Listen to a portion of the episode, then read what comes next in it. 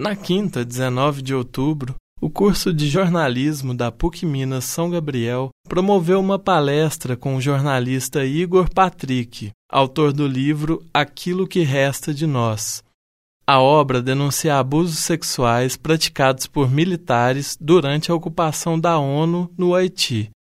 Ouça na íntegra como foi o evento. Pessoal, boa noite. É... Hoje a gente vai ter aqui o lançamento do livro Aquilo que Resta de Nós, né, seguido de um bate-papo com o autor, que é o Igor Patrick. O Igor é formado em jornalismo pela PUC Minas, com intercâmbio na Universidade de Pequim, na China. Trabalhou nos jornais Hoje em Dia, O Tempo, Estadão e na Rádio CBN. Foi colunista de Direito Internacional e Proteção aos Direitos Humanos para o HuffPost Brasil e HuffPost México, antes de atuar como correspondente da agência de notícias russa Sputnik News Brasil, local onde trabalha até hoje. Ganhador do prêmio de reconhecimento da terceira Conferência Mundial da Paz em Haia, Prêmio Délio Rocha de Jornalismo de Interesse Público, Prêmio Vivo Universitário de Jornalismo, impresso e nacional, e menção honrosa no Prêmio Líbero Badaró e Prêmio da Sociedade Interamericana de Imprensa de Excelência Jornalística. Então, hoje o Igor vai lançar o livro Aquilo que Resta de Nós, né? que é fruto de uma investigação de sete meses que resultou na viagem para o Haiti, no momento em que os pacificadores da Missão de Estabilização das Nações Unidas para o Haiti chegam ao fim. O livro traz depoimentos de quatro haitianas que denunciam terem sido estupradas por militares do, do Brasil, Jordânia e Nigéria, além de entrevistas com especialistas, defensores dos direitos humanos e ativistas de diversas organizações internacionais que denunciam a impunidade dos crimes de exploração e abuso sexual cometidos em todas as missões da ONU pelo mundo. O texto original que deu origem à obra foi reproduzido em 34 países. O prefácio é assinado por Iker Jagelovic, diretor de jornalismo da Band News. Então, agradecer o Igor por comparecer aqui no São Gabriel. Igor, muito obrigada.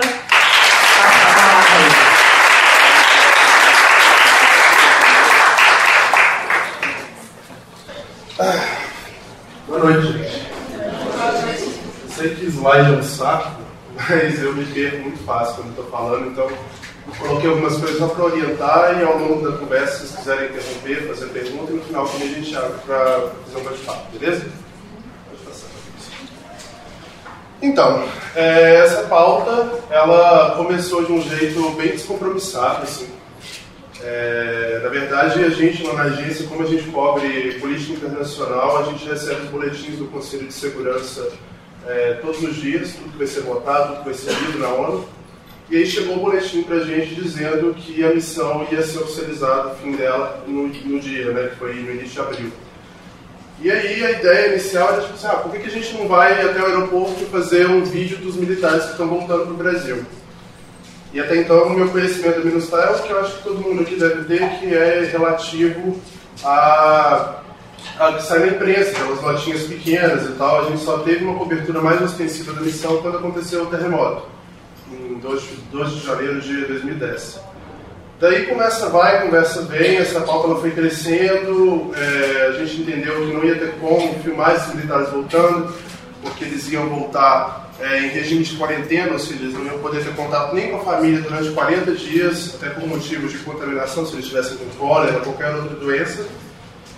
E aí o pessoal da Secretaria Internacional é, da Presidência perguntou, ah, por que você não vai para Haiti?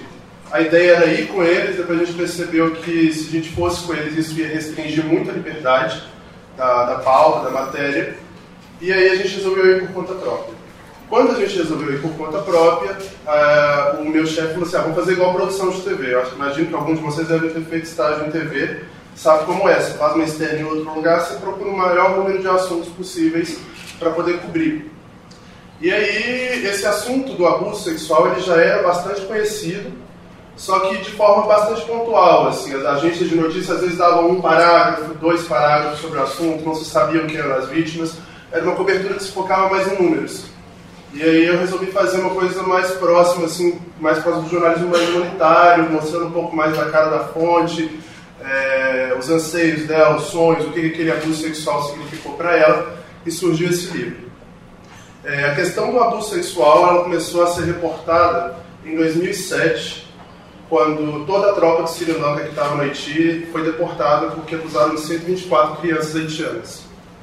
Em 2008, surgiu um vídeo na internet de um menino haitiano de 16 anos sendo estuprado por três marinheiros do Uruguai. Esse vídeo é bem forte, assim, tipo, nem recomendo vocês buscarem na internet porque é uma coisa horrível. O menino ele é colocado de costas, as mãos dele é, ficam presas pelo punho de um soldado.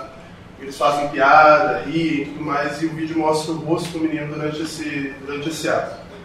Esses militares voltaram para o Uruguai, eles foram deportados pela ONU, e quando esse caso foi julgado no Supremo Tribunal Militar é, uruguaio, o presidente do Supremo Tribunal de lá disse que se tratava de uma pegadinha que deu errado. Esses soldados nunca foram condenados. E eu acho que o que traz de novidade na reportagem é justamente o fato de que até então não se tinha conhecimento de que existia é, brasileiros sendo investigados e que cometeram esse tipo de crime. E a gente vai falar um pouco mais sobre esse caso logo mais. Então, eu já falei da saída das tropas, das crianças e as dificuldades da pauta. Qual é a principal dificuldade para cobrir um assunto desse tipo? Além da questão da logística, de uma viagem a outro país, de um idioma diferente, fato de ser homem. É muito difícil para um homem cobrir um abuso sexual e às vezes sou até um pouco pretencioso é, falar assim, ah, é um homem estrangeiro chegando no país e dando voz para essas mulheres. Sou um pouco, talvez, colonizador demais.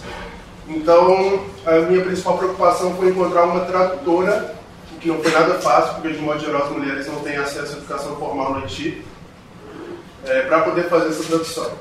E vocês vão perceber, vou passar alguns vídeos aqui, de modo geral, as mulheres quando relatavam os casos, elas não olhavam para mim, elas olhavam para a tradutora. E isso é uma coisa muito forte, assim, porque é, é, aquela coisa, né, tipo, principalmente no caso da Martini, que foi estuprada por um brasileiro em junho de 2007, é, era um brasileiro. Além de ser homem, era um brasileiro. Então isso era muito complicado. Antes da gente continuar com os dados e com todos os dados da reportagem, eu vou mostrar dois vídeos, que são vídeos de duas das mulheres, vídeos que foram publicados no Sputnik e posteriormente traduzidos para as outras praças que a gente atua no mundo. É, pode apagar a luz pouco tempo?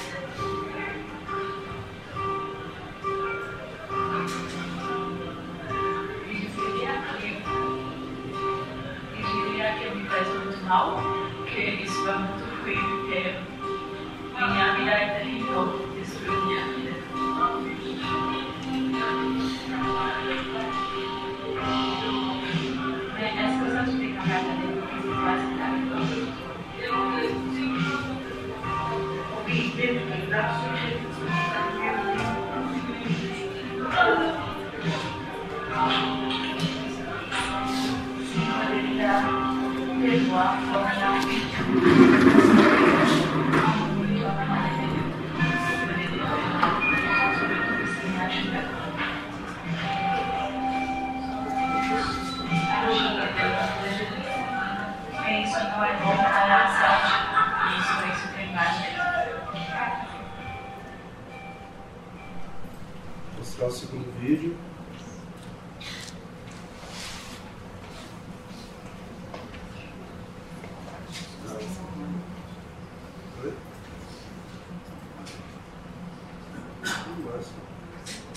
Espera rapidinho, gente, vai ajustar o som aqui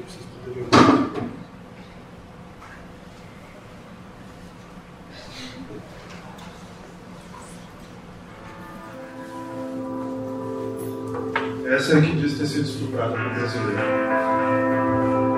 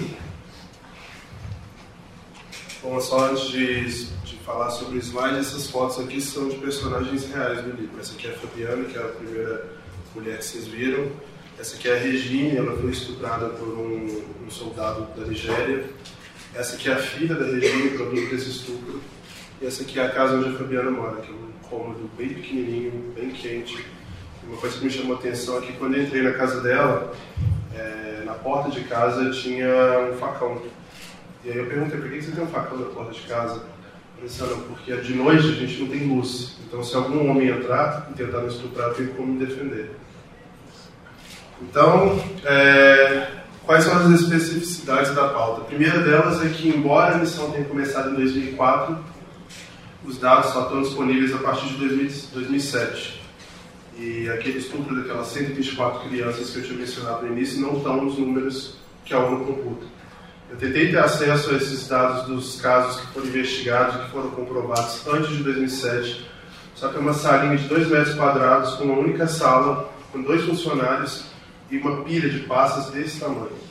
O que me fez pensar que vocês não têm cuidado nem para arquivar os, os dados dessas pessoas, quanto mais a investigar e punir quem fez isso com elas. É, e aí a ONU divide é, as questões de- relacionadas a abuso sexual e exploração sexual nessas duas categorias. O abuso sexual é o estupro que a gente conhece mesmo. Estupro consumado, com penetração, etc. Só existe uma especificidade porque quando o caso é relativo a menores de idade, ou seja, menores de 18 anos, esse caso é tratado como abuso sexual independente das circunstâncias. E exploração sexual é o que eles chamam de sexo transacional, ou seja, tipo, quando envolve a troca de dinheiro ou alimento, que é muito comum no Haiti, por sexo.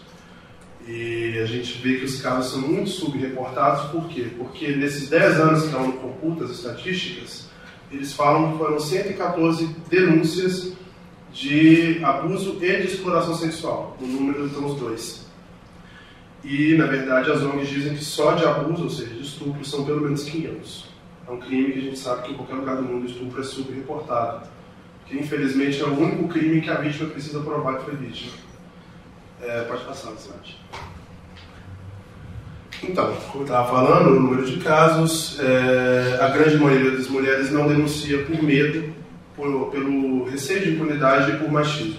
E quando eu falo machismo, eu não digo única e exclusivamente pelo preconceito que elas vão sofrer, sofrer é, ao dizerem terem sido vítimas de estupro, mas principalmente pela peixe que fica grudada na, na, na vítima depois que ela sofre o estupro. A gente sabe que que isso é um evento muito marcante na vida de uma mulher, mas inclusive em inglês se usa a palavra survivor, ou seja, sobrevivente do estupro e não vítima, porque a vida da pessoa continua, ela não é só vítima de estupro.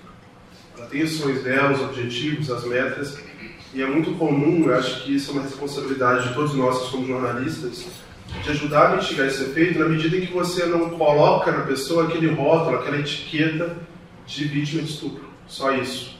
E aí ela vai ficar marcada desse jeito para sempre. E um grande problema na Haiti é que as mulheres que são mães solteiras são excluídas do convívio da sociedade. Elas são, se tornam meio que párias mesmo. Nenhum homem quer casar com elas, namorar com elas. E a família vê de uma forma muito errada. E no Haiti isso é muito forte, porque não sei se vocês sabem um pouco da história do Haiti, mas o Haiti foi a primeira república negra da história. Um grupo de escravos subnutridos, maltratados, conseguiram vencer o exército de Napoleão. E eles venceram através de grupos é, étnicos vindos da África, ou seja, grupos de uma mesma tribo estavam juntos.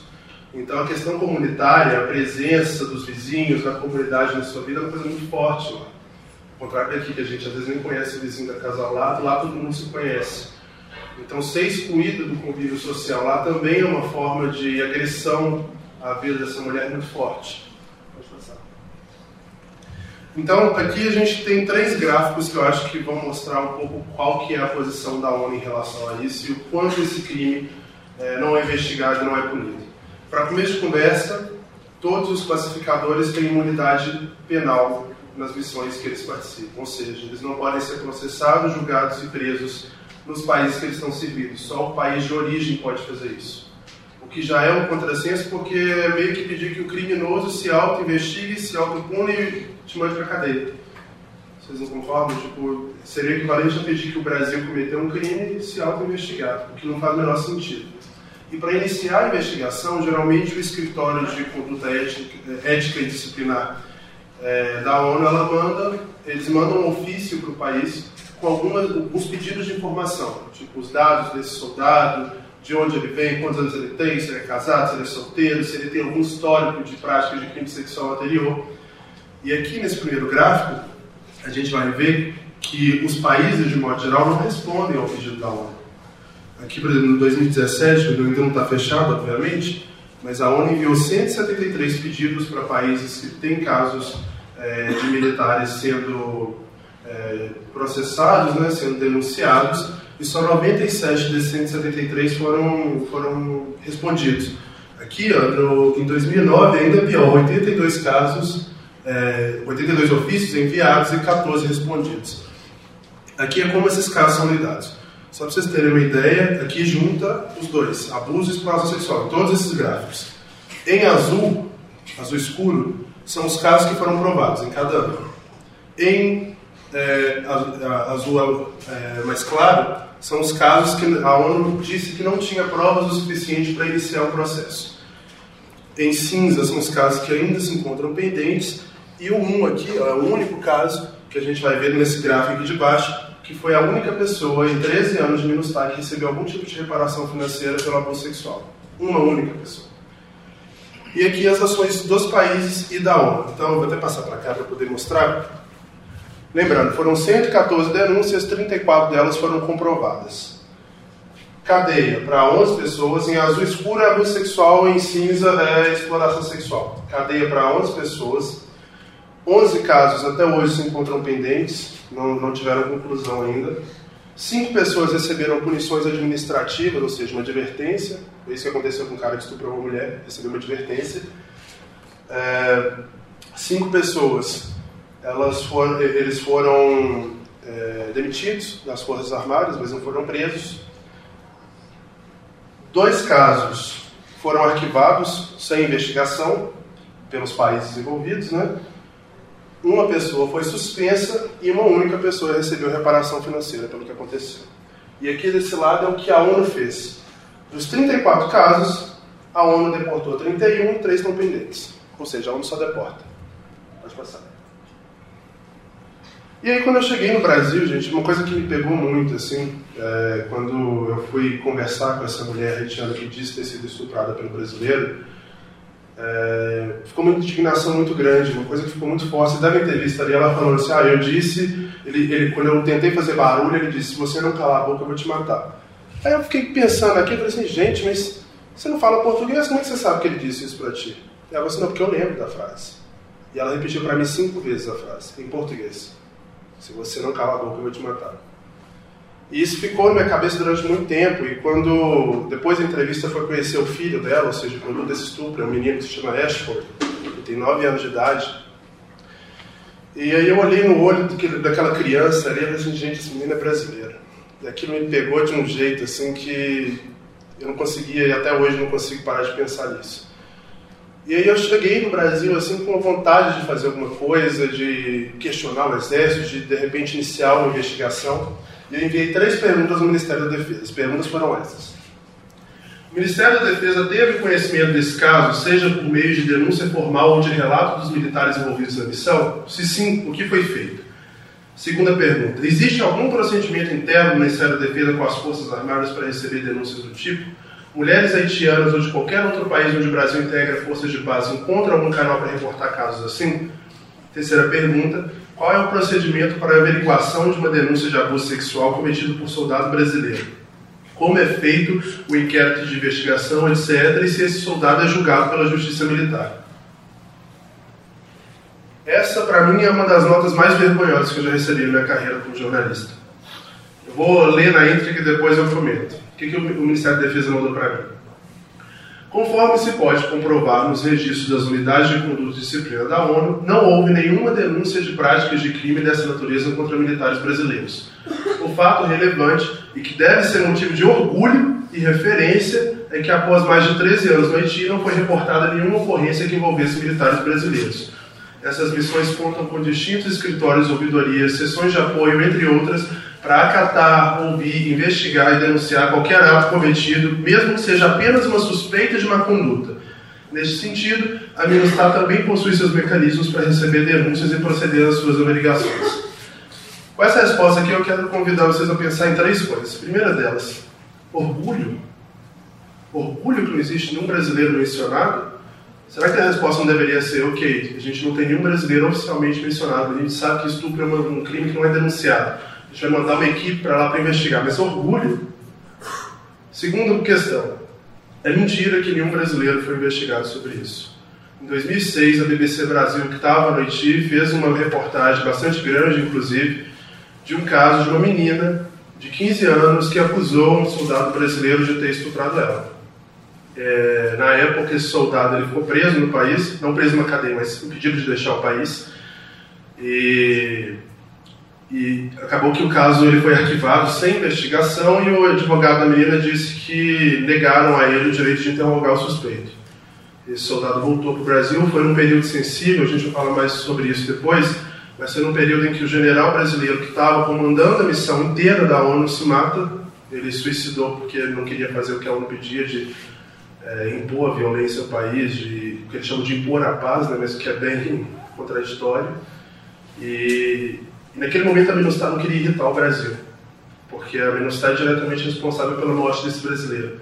Então esse soldado voltou e o caso nunca foi investigado. E o terceiro é o seguinte: falar que a Minustah, que a ONU tem distintos escritórios, ouvidorias e sessões de apoio para vítimas, vocês viram os gráficos aqui? Alguém realmente acha que a Minustah tem distintos escritórios para resolver essas questões? Sendo que eles falam que são 114 casos em 10 anos de abuso e exploração e as ONGs dizem que são 500 casos só de estupro. Será mesmo? E daí, bom, a ONU tem sido criticada há muitos anos pelo que acontece nas missões de paz. É, o estupro não é exclusividade do Haiti, é, ele acontece em todas as missões. E quando foi no ano passado, alguém que já ouviu falar da Human Rights Watch, a Organização de Direitos Humanos? Ouviu, né? A Human Rights Watch produziu um relatório de 49 páginas em que foram relatados casos de estupro na República Centro-Africana, onde existe uma missão da ONU, a MINUSCA, e é um relatório pavoroso, assim. Tipo, existem casos de meninas de 8 anos que foram estupradas depois esquartejadas. Existem casos de soldados que sodomizaram a mulher com cano de uma arma. Existem casos de soldados que atraíram as vítimas oferecendo comida. E esse relatório, por algum motivo, eu acredito que seja porque a França na época era comandante da MINUSCA, infelizmente é assim, a gente só a gente só dá atenção quando a pele da pessoa é branca, né, tipo vem da Europa ou dos Estados Unidos. Isso causou um reboliço muito grande. O Le Monde foi o primeiro jornal a publicar sobre, depois o The Guardian, o The Intercept aqui no Brasil também publicou sobre, e a ONU resolveu tomar uma atitude contra isso. E aí os Estados Unidos, eles propuseram uma, uma, um projeto de resolução que dizia duas coisas. Quando um militar da tropa é acusado de estupro e ele volta para o país dele, se ele não for processado, a tropa inteira pode ser deportada. E se ainda assim o país recusar processar e investigar o caso, o país fica impedido de participar de novas missões de paz. É... Uma outra questão que foi um impeditivo é, dentro do Conselho de Segurança, que vai fazer com que o Egito abstenha de, de votar no, na resolução, é que a ONU pela primeira vez divulgou a nacionalidade dos envolvidos. A ONU não divulgava. O Egito achou que é, ao divulgar a lista das nacionalidades, e sendo o Egito o representante africano na época no Conselho de Segurança, a ONU e os Estados Unidos, que foi quem propôs a, a resolução, estava querendo culpar países menores. E a gente vê, a gente vou ler daqui a pouco para vocês aqui um trecho do discurso da embaixadora. A maioria dos casos de estupro são cometidos por soldados pacificadores da África, onde a gente sabe que a questão do, do abuso sexual é endêmico. Né? Eu vou passar para vocês um trecho do discurso da Samantha Powers, que era enviado do Obama para as Nações Unidas. Eu, infelizmente, não achei esse discurso legendado, mas é pequenininho. É só um trecho dele, é um minuto e pouco, e depois eu leio para vocês um trecho importante do discurso. The system that has been in place has not had the desired effect in two respects. The allegations keep being brought forward uh, and with a lot of documentation, photos of uh, babies who've been born, DNA tests that prove this and that. I mean, this is happening. This is a phenomenon. But moreover, where the individual perpetrators of these crimes are not being punished back in their home countries. And Mr. Secretary General, I really particularly appreciated your extemporaneous uh, comments here at the end, and absolutely, uh, the UN and individuals who serve the UN have to do much more. Uh, but courts martial processes, courts, uh, these are not something you have in this building. So we have to support you as member states. Uh, you could do everything that you have set out to do in the report, which you, you and your people who work for the UN must, but you need us. This is what you do is totally necessary and not at all sufficient. So we've got to make changes. We can't just say the same things we've been saying for a decade and expect uh, that the outcomes are going to be different. That they're going to be that there's going to be less sexual abuse or more accountability. Acho que travou o vídeo. Enfim, é, eu vou ler para vocês aqui o que, que o Egito disse sobre na época e como ela respondeu. É, o Egito divulgou um, uma nota dizendo o seguinte: é triste que um representante permanente do Conselho de Segurança, no caso dos Estados Unidos, imponha uma resolução para publicidade e ambição pessoal. Ao fazê-lo, os Estados Unidos minam o poder da Assembleia Geral da ONU, a punição coletiva e a abordagem seletiva. A Samantha Powers, ela é uma diplomata bastante conhecida, ela já tem trabalhos relacionados a gênero em outras missões onde ela serviu, e ela respondeu, eu acho, de uma forma emblemática, assim, um discurso que fica para a história da ONU. Eu vou ler só um trecho, porque obviamente o discurso é muito grande, mas o que ela diz é o seguinte: Consideramos nossa responsabilidade como um conselho para supervisionar todas as partes de suas missões. Quantos soldados e policiais devemos enviar? Qual é o seu mandato? Quando podem usar a força? E nós lhes damos mandatos claros para proteger os civis. Então, deixe-me colocar a questão dessa maneira para os céticos. Quando os governos atacam civis, é nosso trabalho. Quando grupos armados, atores não estatais, atacam civis, é nosso trabalho. Quando terroristas atacam civis, é nosso trabalho. Então, por que quando os próprios pacificadores da ONU são os que atacam civis, é trabalho de outra pessoa? Explique isso. Por que é essa exceção? Agora, alguns países se opuseram fortemente a esse impulso para maior transparência, em particular a prática de identificar a nacionalidade das forças de paz que presumivelmente cometeram tais abusos. Eles afirmam que escolhemos injustamente países da tropa e da polícia que estão se colocando em risco em alguns dos ambientes mais difíceis em todo o mundo.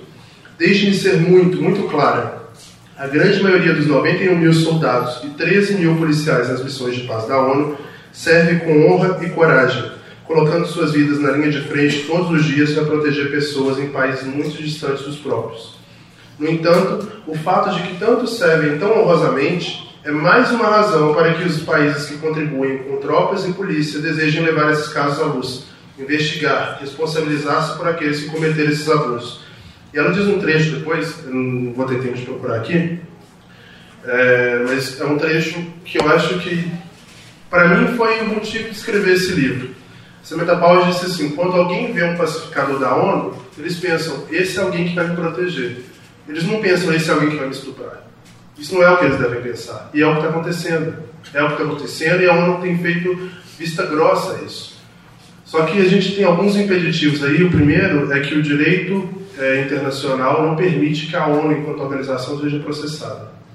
Não permite. O segundo, que as missões de paz elas não foram previstas pela Convenção de Genebra, que é a convenção que regula o direito da guerra. Ou seja, eles existem num limbo jurídico e também eles não podem ser processados, a menos que seja pelo próprio país. É, antes de falar um pouco sobre a pós-reportagem, eu queria falar um pouco sobre cada uma dessas mulheres. A Martina ela teve filho do estupro em, em abril de 2008, o menino nasceu. Eu acho que um trecho do depoimento dela muito forte, além de tudo, né, que pedia para morrer e tal, não queria ter criança, tentou abortar. Mas o medo maior dela era de ter um, um menino.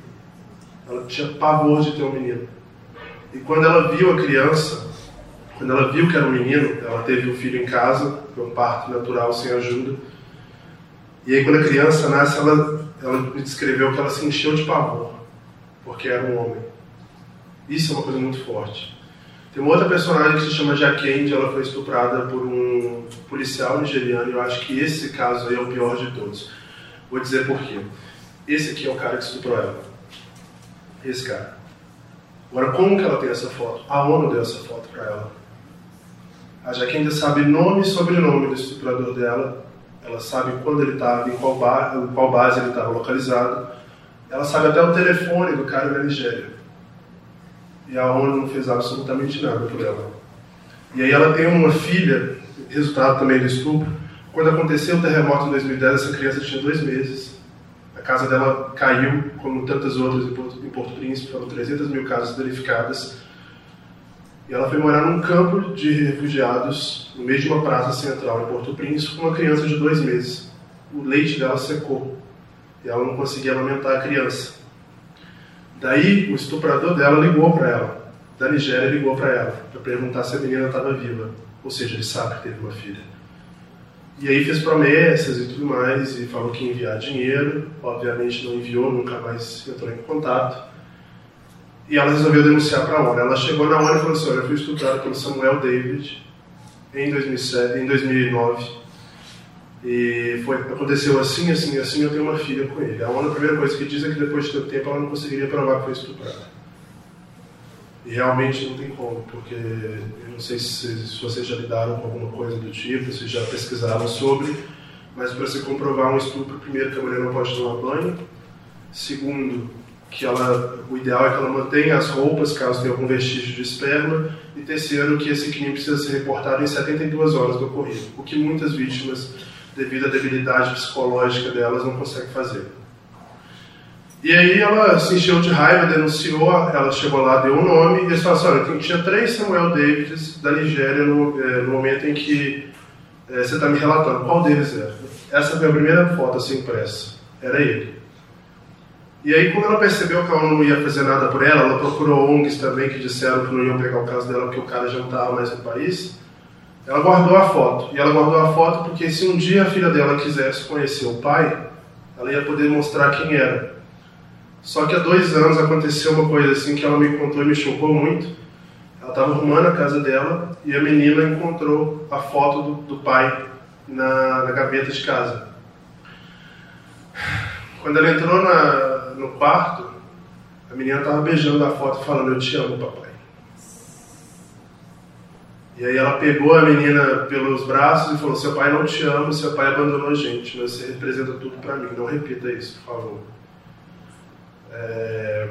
A Fabiana, vocês viram o vídeo, no dia da entrevista, tudo que ela tinha para comer era um pedaço de argila que ela ia quebrando ao longo do dia para não desmaiar de fome. E no caso dela é muito complicado, porque no Haiti, até 2009, isso mudou graças ao esforço de um diplomata brasileiro, Ricardo Seidrefus, que foi ex-chefe do escritório da OEA, que é a Organização dos Estados Americanos no Haiti entre 2009 e 2011. As crianças que nasciam fruto de uma relação é, que não fosse marital, ou seja, não era um casamento, elas tinham direitos diferentes. E a criança que não tinha o nome do pai na certidão de nascimento não podia ser registrada. Então, a filha dela hoje em dia tem 9 anos de idade e ela não tem uma certidão de nascimento. Consequentemente, ela não existe. E eu acho que o caso da Regina é um caso também que convida a pensar, porque a Regina era uma prostituta. Ela era uma prostituta e no momento em que ela foi estuprada, ela foi é, ter relações sexuais com o cara sabendo que ela queria ter relações sexuais com o cara. E aí muita gente me perguntou, assim, quando eu levei o caso mesmo lá para a redação, o pessoal disse, mas por que, que você vai colocar esse caso no livro? Porque no momento que o cara ia penetrar ela, ela disse não, eu não quero. Acho que naquele momento ali aquilo ali se configurou como estupro. E ela também tem uma criança de 3 anos, e hoje em dia ela deixa a criança sozinha em casa durante horas e precisa se prostituir para poder pagar as contas da filha. Esse cara que estuprou ela nunca mais apareceu. Daí quando eu cheguei no Brasil, como eu falei com vocês, eu cheguei muito indignado. A primeira coisa que eu fiz, na verdade, foi um dia depois da entrevista com o Martinho, eu tinha uma conversa com o embaixador brasileiro lá o Fernando Vidal. Cara muito educado, muito solícito, impecavelmente vestido, numa embaixada que fica num prédio lindíssimo em comparação com da cidade. Eu fiz entrevista com ele, tudo que eu precisava falar com ele mesmo e tal, uma outra matéria que a gente também ia produzir sobre diáspora haitiana. Terminou de gravar, estava ali, aquilo preso na garganta ainda. Falei assim: olha, essa mulher disse que foi estuprada por um soldado brasileiro. E ele assim: quando? Junho de 2007. Ela falou assim, ela procurou a polícia? Eu disse, não, ela não procurou a polícia, mas ela me denunciou esse caso e ela é, disse que é capaz de reconhecer o estuprador se ela tiver acesso às fotos dos soldados daquela época. Você pode receber ela e conversar com ela por mim? Daí ele começou a contar uma história que no ano passado, não sei se vocês viram, mas a Folha fez um vídeo muito bacana mostrando a aglomeração de haitianos na frente da embaixada para tentar conseguir o visto de residência, porque o Itamaraty tinha é, tido um corte de custos muito, muito pesado pelo governo Michel Temer e eles estavam sem pessoal, os pedidos se acumularam. E na época começou-se a ventilar que é, os vistos de permanência brasileiros estavam sendo vendidos. E aí falou assim: ah, veio uma missão para cá do Brasil Itamaraty para investigar e não encontraram nada. Tem que tomar muito cuidado porque essa gente quer muita atenção. Ou seja, indiretamente ele disse que, um, ela estava mentindo e dois, ela estava se aproveitando do fato para ganhar atenção.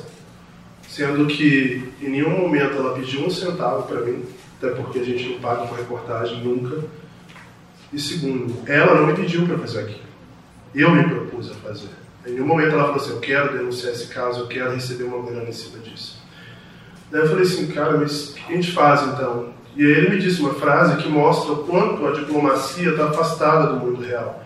Ele virou para mim e falou assim: manda ela procurar um advogado.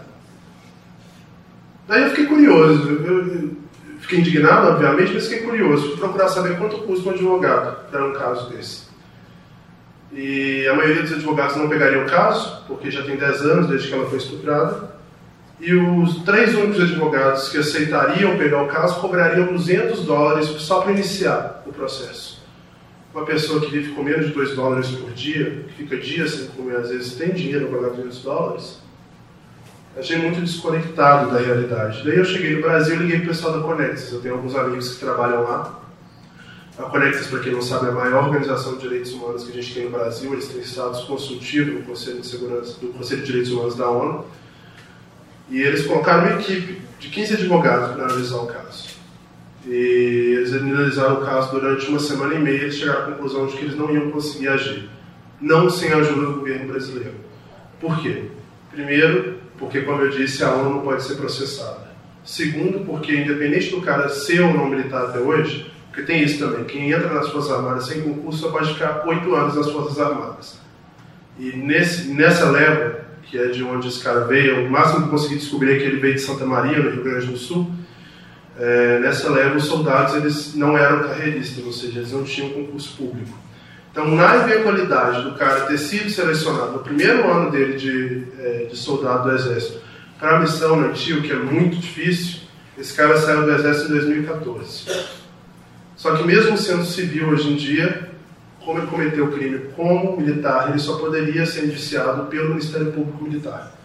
A gente sabe que é um órgão bastante corporativista. Não sei se vocês estão é, acompanhando aí, mas uh, os soldados das Forças Armadas invadiram a Rocinha há algumas semanas e o que se discutiu muito era o uso dos militares para isso. É, a, no mês passado, a Foreign Policy, que é talvez a maior revista de política internacional, ela fez um artigo tentando entender por que, que o Brasil gasta tanto com forças armadas e a gente está em paz há mais de 200 anos. Você sabia que o Brasil gasta mais com forças armadas que o Estado de Israel? A gente é o 15º país que mais gasta com exército, marinha e aeronáutica no mundo. Uma cifra bilionária. E eles foram tentar entender. Eles chegaram à conclusão de que porque aos poucos os soldados estão ocupando a posição da polícia, o que é muito perigoso pelo seguinte motivo: se o soldado cometer qualquer tipo de violação de direitos humanos, eles não são julgados pela justiça comum. Se o soldado chega aqui agora e atirar na cabeça de qualquer um de vocês, um militar vai julgar ele, não a justiça comum. É negado a gente o direito de levar esse cara e ser julgado pelos seus pais. E nesse caso, então, pior ainda, porque o cara estava numa força de paz, ou seja, ele tinha imunidade penal. Daí o pessoal da Conectas percebeu que não ia conseguir fazer nada. E aí eu mandei uma mensagem para ela contando que ao fim e ao cabo eu também não ia conseguir fazer nada. E ela nunca me respondeu, assim, eu acho que isso é uma coisa que eu vou ter que conviver pro resto da vida, porque eu não consegui fazer nada para ajudar ela. Eu sei que muita gente vai dizer, ah, você deu voz para ela e tal, mas não é o suficiente. Dar voz não coloca comida na mesa, dar voz não vai colocar o filho dela na escola. O que me aliviou um pouco foi que essa matéria, o livro é uma versão, obviamente, super estendida da matéria que foi ao ar para Sputnik, que a gente chama agência de notícias. É, ela foi traduzida, como a Viviane falou no início, para 34 países. E um ex-investigador da ONU chamado Peter Gallo entrou em contato comigo. Esse cara trabalhou, inclusive, na unidade de gênero da Minustar durante 14 anos. E ele mandou um e-mail para mim muito revoltado, principalmente por causa da Jaquendia, porque a ONU sabia do que tinha acontecido e não tinha feito nada. E o que me aliviou um pouco, talvez um, a carga de culpa que eu fiquei por ter ido até lá e não ter conseguido fazer nada, é que esse cara ele é um advogado super reconhecido, ele já inclusive discursou no Congresso americano, e ele colocou toda a equipe de 53 advogados dele para poder cuidar do caso dessas mulheres e responsabilizar o pelo que aconteceu. Se ele vai conseguir ou não, quanto tempo vai levar, não sei, mas pelo menos já é alguma coisa que eu não consegui fazer. E aí, quando eu percebi que eu não ia conseguir fazer e tudo mais, a vazão que eu tive foi o livro. E aí eu comecei a escrever. É, o Lucas, inclusive meu colega que escreveu o pós-fácil do livro, ele acompanhou, eu escrevi na casa dele o livro. Era muito difícil, assim foi muito difícil as entrevistas. Se eu mostrar para vocês o material bruto, eu fico até com vergonha, porque em vários momentos eu tive que parar a entrevista porque eu não conseguia parar de chorar. E ter que ouvir essas gravações de novo, de novo, de novo, de novo, foi torturante. Assim. Eu ia dormir pensando nisso, eu sonhava com essas mulheres. Às vezes eu estava escrevendo e eu ouvia elas falando comigo: não, não é, não é assim que aconteceu, você não está escrevendo certo, você não está fazendo jus à minha história. E enfim, aí a gente produziu esse livro. Infelizmente, o prazo que eu tinha para produzir era pequeno, porque a ideia era lançar antes da missão de paz acabar. Ela acabou no último domingo. E eu voltei no finalzinho de agosto, início de setembro. Então, eu escrevi esse livro em 10 dias. É, já tinha estruturado a ideia na minha cabeça, já tinha feito toda a pré-apuração antes, claro, mas esse livro foi produzido em 10 dias. E foi que saiu, assim. É, eu não sei se eu escrevi bem ou não, acho que vocês, leitores, vão poder dizer melhor do que eu. Mas a ideia, não só reportar o abuso que aconteceu, a minha ideia, a minha tentativa foi não reduzir essas mulheres ao que aconteceu com elas. É, essas mulheres, como eu disse, elas têm sonhos, elas têm objetivos de vida. A Jaquim já está se mudando para o Brasil, agora em São Paulo, vou tentar ajudar ela. Mas a ideia era essa. E a segunda coisa que me veio tipo, muito forte, assim, desde o início, do, da, da prima, quando o livro ainda era prematuro, não tinha nascido ainda, é que eu não podia lucrar em cima do, do sofrimento dessas mulheres. Assim, acho que é muito injusto. Tem muita gente que faz livro e ganha rios de dinheiro, e as pessoas que estão sofrendo mesmo, que foram objeto daquela reportagem, é, não, fiz, não, não de vida, não acontece nada com elas. Só que eu pensei que mandar o dinheiro para essas mulheres também não ia resolver a vida delas a longo prazo. E aí, quando eu estava no Haiti, é, todo mundo conhece Médicos Sem Fronteiras, né? Médicos Sem Fronteiras tem um projeto fantástico no Haiti, que é uma clínica que se chama Pranam, que em crioulo haitiano significa Eu Estou Aqui Com Você. É, essa clínica ela recebe é, sobreviventes de abuso sexual, sobretudo menores de idade, e o Médicos Sem Fronteiras, em junho desse ano, divulgou um relatório chamando a atenção para esse tipo de problema, dizendo que estupro no Haiti é um caso de saúde pública, é uma emergência de saúde pública. Por quê? Porque é sintomático na, na sociedade. Tipo, eu tenho um amigo meu brasileiro que mora lá e ele teve duas namoradas, as duas namoradas foram estupradas. E existe essa coisa, essa cultura de subjugar a mulher através do sexo no Haiti. É muito comum. E até menores de idade acabam reproduzindo esse tipo de coisa. Eles receberam 1.300 sobreviventes de estupro no ano passado e 57% eram menores de idade. Desses 57%, 43% é, sofreram estupro pelas mãos de um menor de idade. E uma coisa que me marcou bastante, assim, é, é, esse foi o último lugar que eu visitei em Porto Príncipe, assim. Foi um dia pesado, porque depois de entrevistar a Jaquendia, que é essa que tem a foto do estuprador, a notícia que eu estava na, na vizinhança cobrindo esse tipo de caso correu a vizinhança inteira. E aí eu não tinha tempo mais, eu tinha que passar no Médicos Sem Fronteiras, fazer as malas e ir para o aeroporto, mas uma coisa que me marcou bastante é que começou a se formar uma fila de mulheres na casa da Jaquete. Todas elas vítimas de abuso sexual. Todas. Algumas delas traziam fotos de filhos, outras traziam o nome dos soldados, outras é, só a história, tudo que elas têm. Por isso o nome do livro Aquilo que Resta de Nós, a história delas e eu não pude fazer nada. E aí eu fui para o Médicos Sem Fronteiras, e aí depois que eu fiz a entrevista com o Prosper, que é o diretor da clínica, eu comecei a visitar as instalações e um dia tinha uma criança, uma menina tinha 10 anos que foi estuprada pelo padrasto. E a menina estava voltando para uma consulta porque o estupro foi tão pesado que abriu uma fístula vaginal nela. Para quem não sabe o que é uma fístula, é um buraco. Um fístula, uma fístula nela. E enquanto eu estava visitando, conhecendo as instalações, infelizmente a Médicos Sem Fronteiras não tem grana para criar uma hospedagem temporária para a quantidade de gente que chega lá. Então, na maioria das vezes, eles tratam, fazem todos os cuidados de saúde, mas a pessoa acaba tendo que ser obrigada a retornar para o convívio com o abusador. É, a menina ouviu minha voz e quando ela viu que era um homem, ela correu e trancou no quarto, uma criança de 10 anos. E, e aquilo ali me fez decidir assim, que a grana desse livro ia para ele. Assim, o direito autoral desse livro é 100% para o Sem Fronteiras, especificamente para esse projeto é, que recebe essas pessoas. Porque se eu não vou conseguir fazer algo pelo que já aconteceu com essas mulheres, pelo menos fazer algo pelas, infelizmente, as próximas sobreviventes que vão chegar lá, elas vão ter um pouco mais de dignidade e ser atendidas de forma melhor. Bom, é isso. Eu vou passar para perguntas, quem quiser perguntar e tal. Alguma coisa da reportagem, do Haiti, vocês sabem.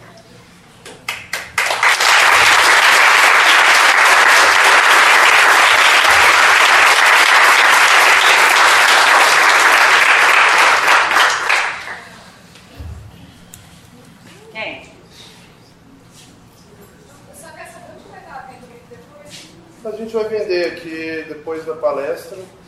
É, ele está disponível para venda no site da Páginas Editora, que é www.paginaseditora.com.br e no site da Livraria Travessa. Só que é um pouquinho mais caro, tipo, o preço de capa dele é R$ reais. Aqui ele vai ser vendido a 30 é, e no site deles tem frete, né? Daí acho que encarece um pouco, não sei muito bem como é são os detalhes disso. Meu nome é Marco Túlio, eu faço o sétimo período de jornalismo aqui na São Gabriel e eu fico pensando muito, nós como homens, assim, o lugar de fala é, dessas mulheres. E nesse sentido, assim, essa realidade ela nem é tão dista, claro, nas devidas proporções, condições socioeconômicas. Se eu pensar que no, na Baixada Fluminense, no Rio, a cada dois dias, cinco mulheres são estupradas, eu queria te fazer uma pergunta se a realidade nossa aqui no Brasil te fez criar algum tipo de tato, algum tipo de, sei lá, de sensibilidade a mais para conseguir se aproximar dessas mulheres, porque contar sobre isso é reviver também. E, e se nesse meio não existia uma outra violência simbólica de qual foi o cuidado que você teve para que não acontecesse violência simbólica? Que às vezes quando vai falar do estupro, é, elas diz, disseram que foram estupradas. Ainda fica num, num âmbito de é a versão delas, talvez tenha outra, enfim. Então é nesse sentido de perguntar se a nossa realidade te ofereceu algum tato, sensibilidade, e nesse sentido qual que foi sua posição para não tentar fazer alguma outra violência simbólica.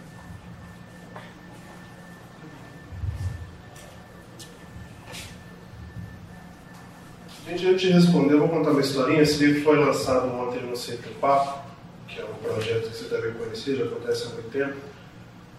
E aí apareceu um, um senhor lá, um tanto quanto alcoolizado. E, e aí, no meio do debate e tal, das perguntas, ele me perguntou assim: quantos legistas e cientistas jurídicos você entrevistou para saber que essas mulheres foram estupradas? E aí eu expliquei para ele que, primeiro, que não é possível comprovar estupro em 72 horas e que eu me fundamentei nos depoimentos delas e depois eu mandei e-mail para todos os países envolvidos perguntando o que, que tinha acontecido e tal, se eles estavam sendo investigados ou não. A grande maioria não me respondeu, só o Brasil. E ele falou uma coisa assim que me deixou muito puto, na verdade, deu vontade de mandar ir para aquele lugar que foi assim, ah, se não tem comprovação, então não foi estupro. Que eu acho que é exatamente o motivo pelo qual esse livro existe, entendeu? A gente aprende na faculdade que a gente tem que duvidar de tudo. E eu acho que a gente tem que duvidar de tudo. A gente não pode ir para uma entrevista desse assunto partindo do pressuposto que a mulher está falando uma mentira. Que eu acho que é uma dupla violência, assim. E no que tange a cuidados, cara, acho que o maior cuidado mesmo era fazer com que elas se sentissem confortáveis o suficiente para compartilhar o que elas quisessem compartilhar. Em nenhum momento eu chegar e falar assim, não, mas ele, foi, ele estuprou como? Onde que ele pegou em você? O que ele fez? Foi violento? Foi? Tudo que está aí dentro foram elas que contaram as palavras delas. E no momento em que elas diziam, eu não consigo mais falar sobre isso, a gente dava um tempo mudava o toque. Depois, se fosse o caso, voltava, mas de uma forma diferente, de uma abordagem diferente porque, como você disse, né, a gente é homem. Infelizmente, esse problema de estupro ele não é só do Haiti, não é só do Brasil. É um problema que diz respeito à nossa sociedade que tem uma cultura de estupro sim estabelecida. Que tem uma cultura em que a mulher é vista como algo menor, em que o homem subjuga a mulher. E é muito difícil, sim, como homem, dar voz para essas mulheres. Deveria ser uma mulher lá fazendo esse trabalho. E por que isso não acontece? Porque, infelizmente, ainda existe muito pouco espaço ocupado pela mulher na área de jornalismo internacional. Isso vocês, mulheres, precisam trabalhar para ocupar esse espaço. A minha redação, por exemplo, é composta só de homens, o que eu acho absurdo. Já falei com meu chefe, inclusive, sobre. E quando se faz essa reportagem, essa reportagem envolveu riscos. Assim. A gente foi para a Citessola, e a Citessola é considerada a favela mais perigosa do Ocidente. E aí eu ouvi isso do meu chefe, se fosse uma mulher eu não teria coragem de deixá-la ir. Concordo em parte. Eu acho que, tipo assim, ao mesmo tempo que sim, a mulher talvez estaria sujeita a esse tipo de violência, a gente não pode subestimar a capacidade da mulher de fazer qualquer coisa que ela queira. E a gente tem a Adriana Carranca aí para provar que mulher pode fazer qualquer coisa, inclusive reportar em lugares perigosos. A Adriana Carranca é uma repórter do Estadão, colunista do Globo, ganhou o prêmio Jabuti ano passado com um livro sobre Malala. E ela é talvez uma das pessoas mais corajosas que eu conheço. Assim. Quando eu estava fazendo treino no Estadão, é, ela estava indo para a Síria, na minha primeira semana. Eles treinam estadão, geralmente eles convidam profissionais da casa para conversar com a gente. E durante a passagem da Síria, primeiro, ela foi sozinha, não levou fotógrafo homem com ela, nada, foi sozinha, contratou um fixo que é um tradutor, né? E quando ela estava lá, bombardearam o hotel onde ela estava hospedada. Adriana Carrego cruzou a fronteira da Síria com o Iraque a pé durante três dias. Eu não sei se eu teria coragem de fazer isso. Quer dizer que uma mulher é capaz de fazer? Não. E ela fez uma reportagem em 2014, inclusive ela concorreu na mesma categoria que eu no Livre Badaró, eu ganhei menção honrosa, ganhei o prêmio principal, é, sobre as mulheres afegãs. E isso é um espaço que só a mulher pode ocupar, porque o homem não tem acesso à mulher no mundo árabe. É, no mundo árabe e no mundo persa, né, que, tipo, são próximos, o Irã é persa, não é árabe. E ela fez uma reportagem brilhante, uma série de oito reportagens de duas páginas cada, assim, que deveria ser estudada na Universidade de Jornalismo, de tão boa que ficou. De não reduzir a mulher só a, a, a ímpetos feministas, mas também saber que isso é muito importante. De mostrar como elas enxergam aquela sociedade, porque a gente, quando pensa em mundo árabe, pensa ah, a mulher está sendo subjugada, ela está sob vontade do marido, nem sempre é assim. Às vezes ela é a chefe do, é, do núcleo familiar e tal, a gente tem a tendência de ver isso de forma mais estereotipada. E, e, como eu disse, tipo, talvez se fosse a Adriana fazendo esse livro, ela faria um trabalho muito melhor que eu. Assim, mas infelizmente ainda faltam mulheres nessa área e é preciso que vocês ocupem esse espaço. É difícil ser correspondente? É, mas não é impossível. Tipo, eu esperava que eu fosse chegar lá depois de 5, 10 anos, depois de formado. Eu me formei em 2015. Há dois anos eu estava sentado aí junto com vocês. Então, acho que parte primeiro de vontade e segundo de buscar cursos, buscar premiações para poder fazer seu currículo melhorar e, sobretudo, esse ímpeto jornalístico que é importante, independente de você ser correspondente internacional ou um jornalista da política doméstica. Alguém mais?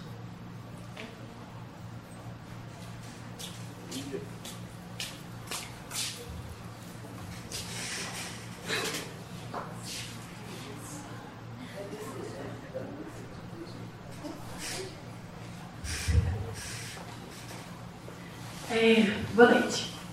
É, meu nome é Jéssica, eu estou no oitavo período e primeiro parabenizar pelo trabalho, é bem importante, necessário, sim. Que bom que você fez. E o que eu queria perguntar é mais é, sobre o, o pós-reportagem mesmo, porque foram né, sete meses de investigação, então foi muito tempo de, recolhi, de recolhimento de muita informação, muito material. Então, assim, eu queria saber se nesse tempo você já sabia onde começar o texto, onde terminar o texto, se, é, ou se foi uma coisa que no, nos 10 dias de produção você teve que pensar em como fazer, ou se enquanto você estava recolhendo você já sabia como que você ia, como que você ia dispor essa história, assim. E como que foi pensar, definir, não sei, um, um fio condutor para poder é, dispor as informações um jeito que, que, que fosse, não sei, do jeito que você queria.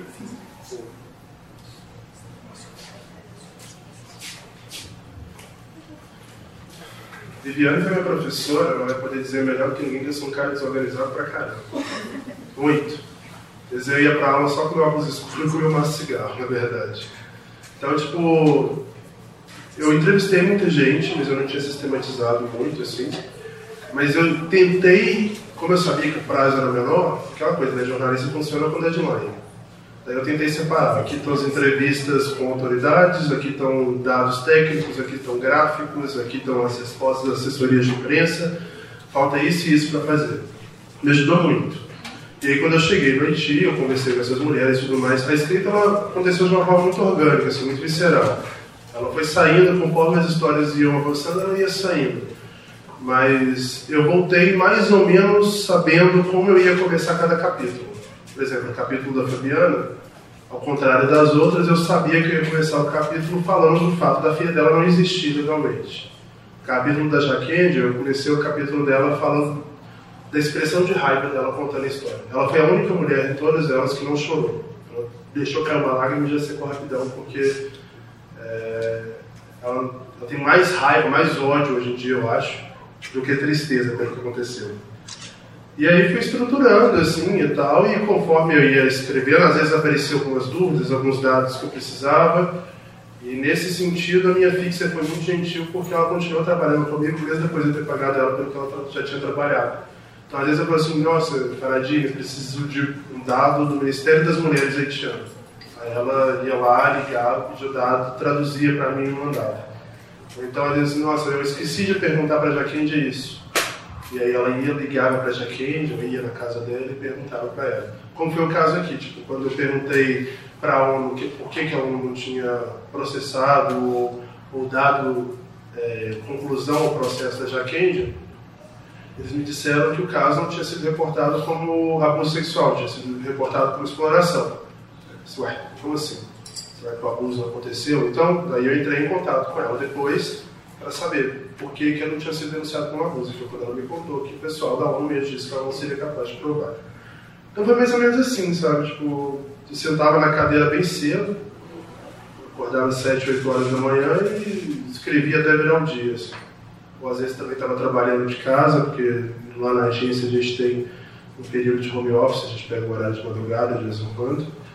E aí, entre uma matéria e outra, eu ia lá, eu acho que talvez essa frase vai ficar boa desse jeito, ou às vezes eu preciso pesquisar ou ler um documento entre uma matéria e outra.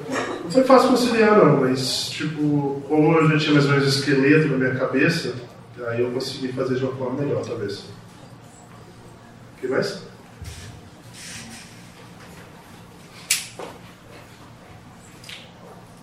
É, boa noite, meu nome é Gabriela. Eu sou formada em Relações Internacionais e é, eu falo que quatro anos de curso foram fundamentais para abrir minha cabeça, para eu poder entender o mínimo assim, do funcionamento do mundo, porque realmente a gente sabe que é muito complexo. E a gente passa assim, quatro anos estudando os mecanismos internacionais, estudando direito internacional e ainda assim você não entende muita coisa. E quando eu cheguei no jornalismo, eu tomei um susto. Porque, primeiro, eu acho que a gente aprende muito pouco sobre o Brasil aqui no curso. E eu acho que a gente precisa entender sobre o lugar que a gente vive para a gente conseguir falar, escrever, conhecer as pessoas, enfim. E muito menos do mundo, assim. Né? A gente tem uma matéria de conjuntura internacional e nem sempre os professores, a, os próprios alunos trazem debates sobre temas que estão acontecendo no mundo afora, assim. E aí eu queria saber de você primeiro, é, o que, que despertou essa sua curiosidade, essa vontade de estudar mais sobre o mundo, né? Sair um pouco daqui e estudar coisas de fora. E se você tinha, é, antes de ter esse contato maior assim, com esse tipo de reportagem, você também tinha algum tipo de visão romantizada da ONU, porque a gente tem essa visão de que a ONU é maravilhosa, é linda, né? Mas a gente não conhece nada da ONU e eu acho que a gente deveria conhecer mais, porque ela é uma super fonte de matéria para mil coisas.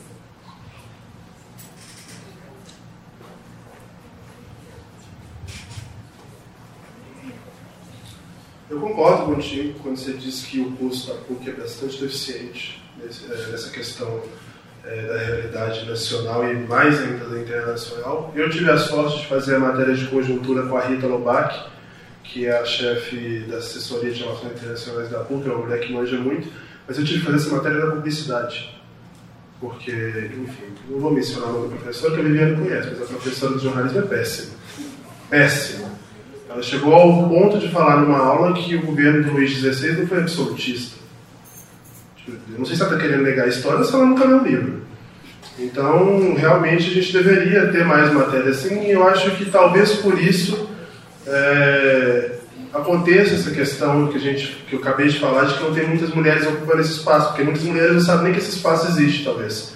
Porque vocês não têm tanto contato com isso. A própria matéria de conjuntura, ela é desenhada de modo a fazer com que você entenda minimamente dos principais conflitos do mundo. Mas ela não é desenhada de uma forma de ensinar a escrever sobre isso. Então, respondendo então à primeira pergunta, essa vontade de ser correspondente de guerra e correspondente internacional, ela surgiu logo no início do curso. Ela foi avivada durante uma palestra do Humberto Treze, que é um repórter especial da Zero Hora, no Rio Grande do Sul. Ele veio aqui para Belo Horizonte para um curso da México Sem Fronteiras sobre cobertura de conflitos armados. Curso bastante bacana, que inclusive recomendo todo mundo aqui a fazer, porque ele é realizado todo ano e é de graça. São só 100 vagas, acaba rapidinho, mas é fantástico o curso.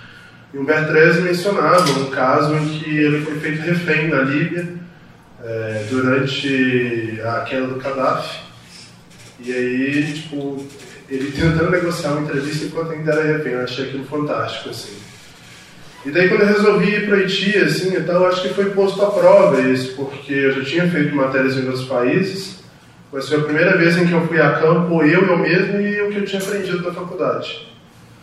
E aí eu ficava me perguntando, ah, será que essa vontade de ser correspondente em áreas de conflito não é uma coisa meio infantil, assim, porque eu não conheço a realidade e tal? Eu percebi duas coisas no final. A primeira que não, que eu acho que eu tenho muito mais coragem do que eu imaginava que eu tinha, assim. É, essa favela de Cité que eu mencionei, onde moram duas das reportagens, é um lugar em que geralmente os jornalistas só entram com companhia de um soldado da ONU, que é muito perigosa. E eu eu pensei assim, tipo, se eu estou indo entrevistar uma mulher que foi estuprada por um soldado, eu não vou levar um soldado a tirar colo comigo. E também não vou levar um outro homem, segurança privada, nem nada disso. Primeiro que eu não tinha grana para poder usar isso, o orçamento dessa viagem estourou de longe, assim, a gente estava planejando gastar 9 mil reais, foi com entre 12 e 14 mil. E segundo, porque eu queria reduzir ao máximo a presença masculina no momento em que eu estivesse fazendo essas reportagens. Então percebi que eu tenho mais coragem do que eu imaginava, mas eu percebi também que eu não tenho estrutura psicológica tão boa ainda. É... Eu voltei bastante debilitado psicologicamente, eu quase nunca conversava sobre a viagem com ninguém. As pessoas perguntam, ah, e a viagem para Haiti, como foi e tal, e evitava falar, ou às vezes dava umas frases meio prontas assim. Lucas foi a primeira pessoa com quem eu conversei de verdade sobre o que tinha acontecido. E eu confesso que até agora eu não consegui superar, assim. Às vezes eu falo, minha garganta trava, o choro vem, não tem jeito. Principalmente quando eu falo da Martine, que para mim me envergonhou como brasileiro o fato dela ter sido estuprada por alguém do Brasil. E, e, se eu quiser chegar lá, como eu quero chegar, eu vou precisar de ajuda profissional para poder romper essa barreira, assim, que é uma coisa que às vezes é subestimada, né? É, a saúde mental, de modo geral, é uma coisa muito subestimada no meio universitário. Não se fala muito sobre isso. Mas que bacana você fez relações internacionais está fazendo jornalismo. Estou fazendo o caminho inverso, na verdade. Eu fiz jornalismo, fiz bastante matéria nas relações internacionais, agora estou fazendo RI na UFRJ. Difícil voltar, né? Mas vale a pena. Alguém mais? Vou passar a cara primeiro, porque eu Igor, eu sou Raquel, professora aqui de jornalismo. Também agradeço muito sua fala e queria fazer uma pergunta, porque várias vezes, ao mencionar sobre a vida dessas mulheres, você diz que essas mulheres têm sonhos e que sua preocupação era os sonhos dessas mulheres. E eu queria saber, então, quais são os sonhos do Igor jornalista?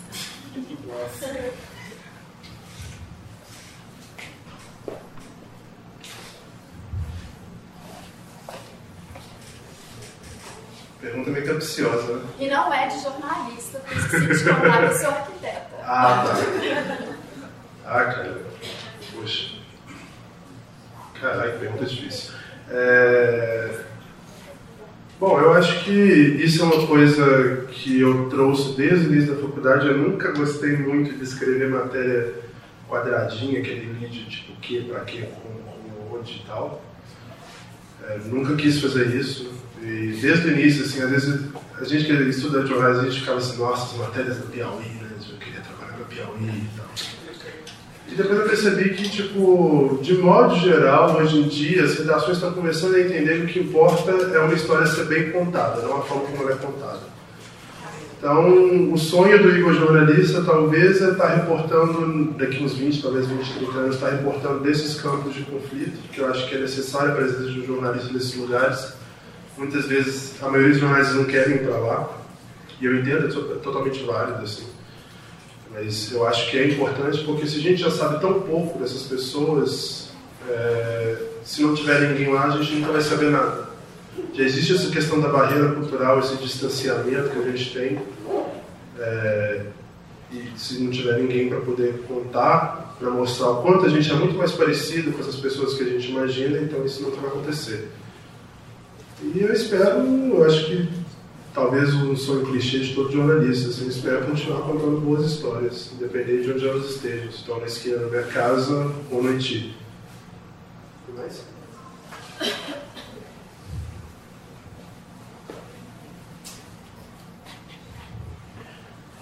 É, eu sou o Ricardo do oitavo período também. É, eu Fiquei bastante surpreso quando vi que ia ter o lançamento desse livro aqui, porque esse é um tema que é pouquíssimo debatido e sobre o qual muitos políticos e muitos até pesquisadores da academia tendem a, a florear. Né? É, eu já vi uma matéria do mandato da Gil Moraes do PCB, por exemplo, elogiando a ocupação do Haiti como se fosse uma coisa maravilhosa, ajuda humanitária, que lindo. Tal. É, e foram 13 anos de ocupação com o Brasil chefiando as tropas da MINUSTAH é, sobre 13 anos de um governo chamado de progressista. Né? É, então eu queria saber como que foi a experiência de estar lá na presença das tropas. Você, você mencionou que estava fazendo as, as, entrevistas com a ajuda de uma tradutora, mas provavelmente você deve ter conhecido alguns soldados. E como que foi isso? Se você foi hostilizado em algum momento por, por membros das tropas, etc. É, e uma outra coisa que eu não sei, tem um, um pesquisador haitiano aqui no Brasil que faz ele defendeu o doutorado dele na, na Unicamp há pouco tempo, chama Frank Segui. É, e ele vem denunciando há muito tempo a ocupação do Haiti é, e a face que é essa ideia de que a ONU está lá fazendo pressão na ajuda humanitária. É, queria saber se, para a preparação da reportagem, se você pesquisou sobre é, esses intelectuais que têm feito uma abordagem é, crítica à presença das tropas e qual é a sua posição hoje sobre isso, para além da questão dos abusos, sobre a própria presença das tropas da ONU lá. O que, é que você pensa sobre isso? Bom, primeiramente, você sabe por que ele usou a palavra ocupação? Alguém sabe por que, que as pessoas dizem que a presença da ONU Haiti é uma ocupação? Não, né? Bom, vamos falar então um pouco sobre como começou a Minustah. A Minustah ela começou quando o presidente Jean Bertrand de Aristide teoricamente abandonou o poder. O que se fala hoje em dia, o que se descobriu é que existiam tropas dos Estados Unidos que tiraram o presidente do país em um helicóptero americano e levou ele para o aeroporto em Miami, de lá foi mandado para a África. E começaram-se a surgir gangues armadas com motivações políticas. Daí, é, o Conselho de Segurança começou -se a discutir a possibilidade de enviar tropas para o Haiti, porque começaram a chegar alguns balseiros de haitianos que deixavam o país por causa dessa agitação é, política e de violência que existia lá. Primeira coisa, é, se a presença de balseiros é uma questão de ameaça à estabilidade regional, que é o que justifica uma missão de paz, por que, que não tem uma missão de paz da ONU na Síria? Segunda questão, a, a, violência que se tinha na época era uma violência concentrada em Porto Príncipe, não era uma coisa que acometia o país inteiro.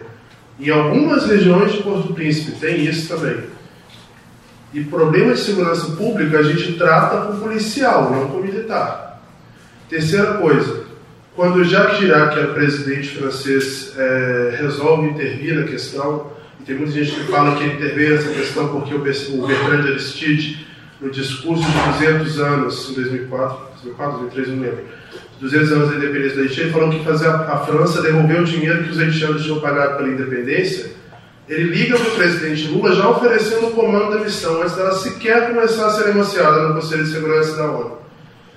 E por último, que eu acho que é o mais flagrante, o direito dos tratados, o direito internacional dos tratados, diz que um tratado, para ter validade, ele precisa obedecer a leis locais. E a Constituição haitiana diz que só o presidente pode validar a presença de tropas ou validar qualquer outro tipo de tratado após aprovação em dois turnos no Congresso haitiano o mandato da Minustah não foi submetido ao Congresso e foi assinado pelo primeiro-ministro. Ou seja, do ponto de vista legal, não existe nenhum embasamento jurídico para a ONU estar no Haiti. Eles não deveriam estar lá. E mais do que isso, né, eles ficaram durante 13 anos. A coisa é tão absurda, gente, que é, quando você é funcionário da ONU, você tem um bônus no seu salário quando você trabalha no que eles chamam de zona vermelha, que é uma zona em guerra. Depois de dois anos, a ONU percebeu que aquilo ali não era uma guerra e resolveu tirar esse rótulo de zona de guerra de lá. Os funcionários da ONU fizeram um protesto para não tirar o rótulo de zona de guerra porque o salário deles ia diminuir. Estavam um pouco se lixando para a população haitiana, eles queriam se preocupar com o salário deles, porque, como disse a dona do meu hotel, assim, que ela presidente de uma ONG lá bastante conhecida, Future Generations, é muito cômodo ficar no Haiti. Não é tão perigoso quanto a Síria, tem um monte de ONG que contrata profissional a peso de ouro, e mais do que isso, fica uma hora e meia de Miami. Então o cara tá de saco cheio lá, o cara ganha bem pra caralho nessas organizações internacionais, ele vai para lá, vai para Miami, vai para Nova York. Os próprios militares não ficam lá. Eles têm dois períodos de que eles chamam de living, são dois períodos de 15 dias ao longo da missão que eles podem fazer o que quiser. Ninguém fica Haiti, todo mundo vai para os Estados Unidos. Então, respondendo essa pergunta, o que eu considero é que a ONU realmente fez uma ocupação na Haiti, uma ocupação ilegal e que trouxe resultados trágicos. O primeiro deles, essa questão do estupro que a gente já comentou, e o segundo foi o fato da ONU ter levado a cólera para o Haiti. É, a ONU realizou exames médicos em nepaleses, um país que tinha um surto de cólera na época, e esses nepaleses lançaram dejetos, dejetos de fezes e urina, no principal rio que abastecia o Haiti. O Haiti nunca tinha sido vítima de cólera. Em questão de três meses, em 2010, a cólera infectou em três meses 430 mil pessoas. Em 10 anos, 894.587 infectados até o boletim da semana passada e 9 mil mortos. E aí, quando o pessoal descobriu que o bacilo de cólera que circulava no Haiti era idêntico ao bacilo de cólera do Nepal, a ONU negou categoricamente que eles tinham levado a doença. Pior, pior, Primeiro, fizeram uma campanha suja, mesquinha, para poder sujar a imagem é, do pesquisador que descobriu isso, um cara que talvez seja o maior especialista em cólera do mundo, é um pesquisador francês. E segundo, quando eles viram que não tinha mais como negar que a cólera estava circulando, eles disseram que a cólera tinha surgido nos plânctons do litoral da Haiti. Depois disseram que o abalo das placas tectônicas liberou um vírus da cólera que estava preso no solo.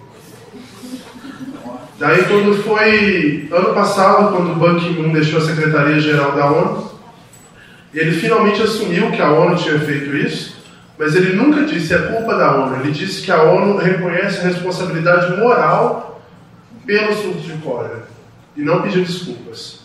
Em troca, ofereceu, que, ofereceu 400 milhões de dólares para se criar um sistema de saúde público com especialização em tratamento de cólera, que é uma doença que não vai sair da Haiti tão cedo porque o tratamento de cólera prevê é, condições sanitárias boas, água potável, saneamento básico, coisas que a maioria da população não tem. Sabe quanto desses 400 milhões foi entregue ao Haiti até hoje? 2 milhões. 2 milhões faz o que com isso? 2 milhões é um dia de propina na vida do Temer. Então, tipo, respondendo essa pergunta. Ah, esqueci de responder essa pergunta. Você perguntou se eu tinha uma visão romantizada da ONU. Sim, eu tinha. Inclusive, tinha muita vontade de trabalhar para eles. Acho que depois desse livro vai ficar bem difícil. então, gente, mais alguma pergunta?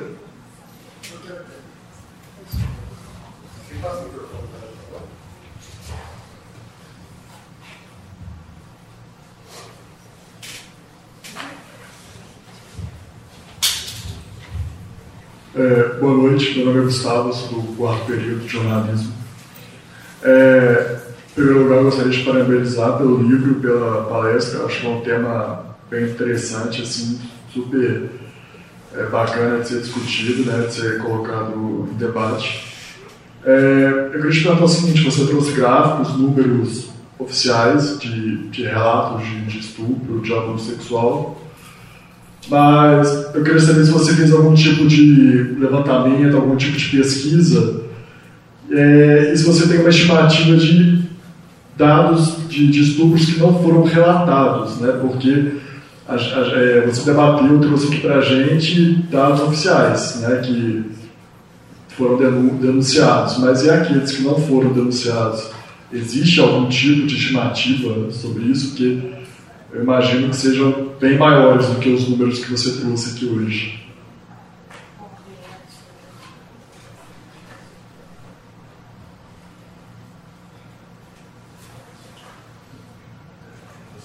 Gente, eu mencionei no início, existe, existem alguns dados do Instituto de Justiça e Democracia para o Haiti que dizem que são 500 casos de estupro. É, os 114 são de estupro e de exploração sexual e de prostituição. São 500 casos no mínimo e esse número ele foi fechado pelo IJDH em 2011, se eu não me engano. Não, mentira, 2013. Ou seja, tem quatro anos aí de estupros não reportados que não entram dentro desses 500. Então é mais ou menos por aí. É só para avisar então, tipo, o livro vai ser vendido aqui, aceita cartão dinheiro, não sei como é que vai fazer porque eu não mexo com isso. É, depois, vocês quiserem trocar um, alguma ideia enquanto livro é vendido e tal, assinar o livro, é isso aí. Vai ser vendido a 30 reais aqui. No site da Paz Editora, para quem não puder comprar hoje, é 39 reais e um pouquinho de frete. Ok, gente, agradeço muitíssimo a presença do Igor, né? muito bom revê-lo e acho que foi né, volte sempre.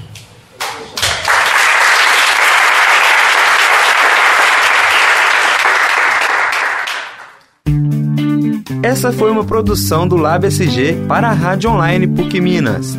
Ouça mais em fca.pucminas.br barra rádio.